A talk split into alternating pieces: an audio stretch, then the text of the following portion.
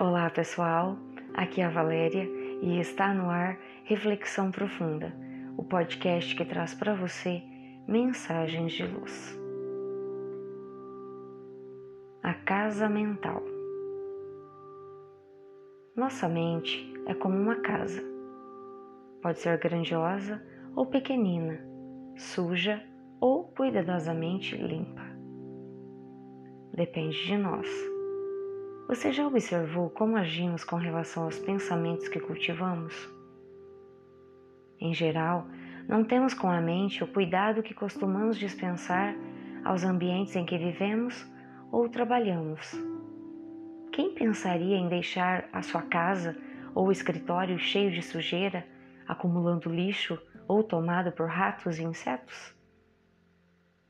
Certamente ninguém. No entanto, com a casa mental somos menos atenciosos. É que permitimos que pensamentos infelizes e maus sentimentos encontrem morada em nosso coração. E como fazemos isso? Agimos assim quando permitimos que tenham livre acesso às nossas mentes os pensamentos de revolta, inveja, ciúme, ódio, ou quando cultivamos desejos de vingança, rancor e infelicidade.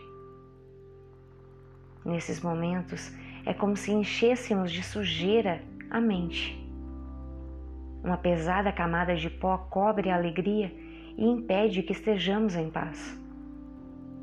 Além da angústia que traz, a mente atormentada influencia diretamente o corpo, acarretando doenças e sofrimentos desnecessários. E pior, contribui para o isolamento. Sim, porque as pessoas percebem quando não estamos bem espiritualmente. O azedume de nossas palavras, o rosto contraído, tudo faz com que os outros desejem se afastar de nós, agravando nossa infelicidade. E o que fazer para impedir que isso aconteça? A resposta foi dada por Jesus: orar e vigiar. A vigilância é essencial para quem deseja a mente saudável.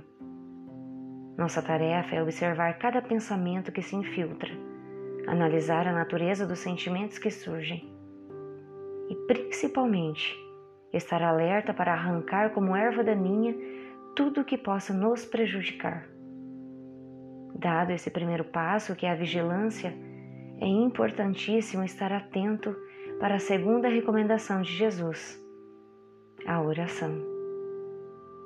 Quando identificamos dentro de nós os feios sentimentos, as más palavras e os pensamentos desequilibrados, sempre podemos recorrer à oração. A prece é um pedido de socorro que dirigimos ao Divino Pai quando nos sentimos frágeis para combater os pensamentos infelizes. É hora de pedir auxílio a Deus. É tempo de falar a Ele sobre a fraqueza que carregamos ou a tristeza que nos abate. É o momento de pedir força moral. E o Pai dos céus nos enviará o auxílio necessário. Mas, de nossa parte, é importante não haver acomodação. É preciso trabalhar para ser merecedor da ajuda de Deus, nos manda. Como fazer isso? Contrapondo a cada mau pensamento os vários antídotos que temos à nossa disposição: as boas atitudes, o sorriso, a alegria, as boas leituras. Em vez de maledicência, a boa palavra, as conversas saudáveis. No lugar da crítica ácida, optar pelo elogio ou pela observação construtiva. Se surgir um pensamento infeliz, combatê-lo com firmeza. Não se deixe escravizar. Se alguém o ofender ou fizer mal, procure perdoar, esquecer e peça a Deus a oportunidade de ser útil a essa pessoa. Não esqueça, todo dia é excelente oportunidade para iniciar a limpeza da casa mental. Comece agora mesmo. Que tal? Fonte do site Momento Espírita. Chegamos ao final de mais uma reflexão profunda. Gratidão pela sua companhia e até o nosso próximo episódio. Sempre nos dias ímpares eu conto com vocês.